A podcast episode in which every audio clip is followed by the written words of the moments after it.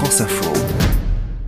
Ils relocalisent en France et cet été, ils sont sur France Info. Chaque samedi, nous interrogeons ces chefs d'entreprise qui ont décidé de faire revenir leur production en France.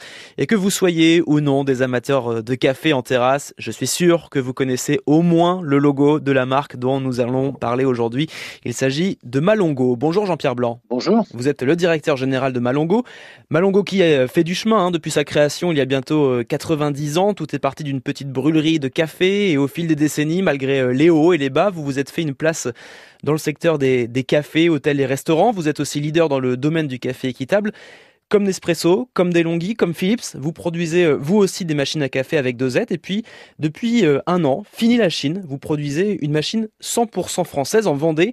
J'imagine que ce n'est pas que de la communication. Quel a été votre déclic? Ah, Le déclic, c'est d'abord euh, notre engagement, vous l'avez dit, sur le commerce équitable et l'agriculture bio. Nous sommes leader aujourd'hui et euh, nous avons créé en 97 euh, notre système de dose en papier naturel donc euh, qui va sur des machines euh, bien sûr spéciales et ces machines étaient fabriquées en Chine. Je comprenais pas pourquoi la France n'était pas capable de produire ses propres machines. Donc on a réfléchi, on a travaillé avec les équipes, on a monté un bureau d'études et on a décidé de simplifier d'abord la machine, c'était on a divisé le nombre de pièces par deux et pour dire oui, il est possible de fabriquer en France.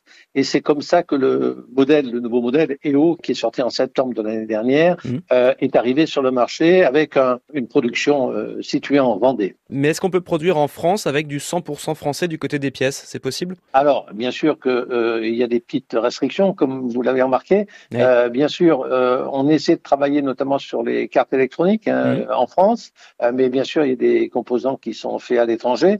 Et puis, il y a certains produits euh, qui n'existent pas en France, hein, qui sont produits euh, en Italie, comme les pompes, par exemple, hmm. euh, les pompes à vibration. Donc, il y a des produits que l'on est obligé d'acheter à l'étranger, mais l'objectif, c'est vraiment d'augmenter chaque fois que cela est possible les composants donc d'origine française. Et finalement, est-ce que ça vous coûte beaucoup plus cher de produire français? Eh ben non, justement, c'était c'était le eh c'était la, toute, toute, la question. C'est-à-dire, évidemment, si c'est beaucoup plus cher, vous n'avez aucune chance de vendre vos produits.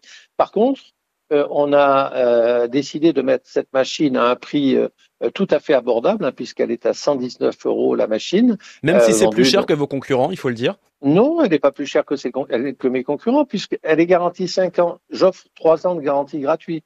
à l'achat, en tout cas, elle est. Oui, donc, euh, donc on peut pas dire qu'elle est, qu'elle est plus chère. On, on, on, utilise des doses en papier naturel qui sont moins chères que toutes celles de la concurrence. Donc, quand vous faites votre calcul économique, vous êtes moins cher que la concurrence. Par contre, euh, l'idée, c'est de dire chaque chose a un prix. Il faut essayer d'établir la juste valeur entre le prix euh, que peut payer le consommateur, le prix en, en améliorant la, la, productivité donc euh, pour euh, les sous-traitants. Donc c'est tout cet ensemble-là qui fait que les machines fabriquées en France ne sont pas obligatoirement plus chères que les machines fabriquées en Chine, et d'autant plus maintenant avec la parité euro-dollar, ça ne nous a pas échappé, ça devient encore de plus en plus intéressant. Puisque l'euro et le dollar étaient à égalité effectivement cette semaine. Jean-Pierre Blanc, vous avez compris ce que je voulais dire quand je dis est plus chère, vous savez bien que dans un magasin, quand le consommateur il va voir, euh, il va faire son comparatif de prix, il va bien voir que votre machine elle est plus chère. Donc il faut aussi changer le, logiciel des consommateurs. Oui, c'est ce que nous essayons de faire dans la campagne de communication euh, qui va sortir au deuxième semestre. C'est justement d'expliquer que une machine a un prix, il y a des salariés derrière, et euh, ce qui fait le prix, c'est non pas la, valeur absolue, les concurrents subventionnent par le prix des dosettes, bon, chacun son choix.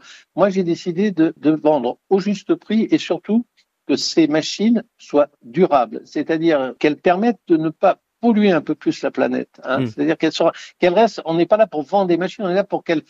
C'est un usage pour faire un bon café qui dure le plus longtemps possible. Bah, c'est repenser complètement la valeur d'achat. C'est-à-dire ne pas partir sur uniquement des promotions, parce que les promotions c'est facile à faire.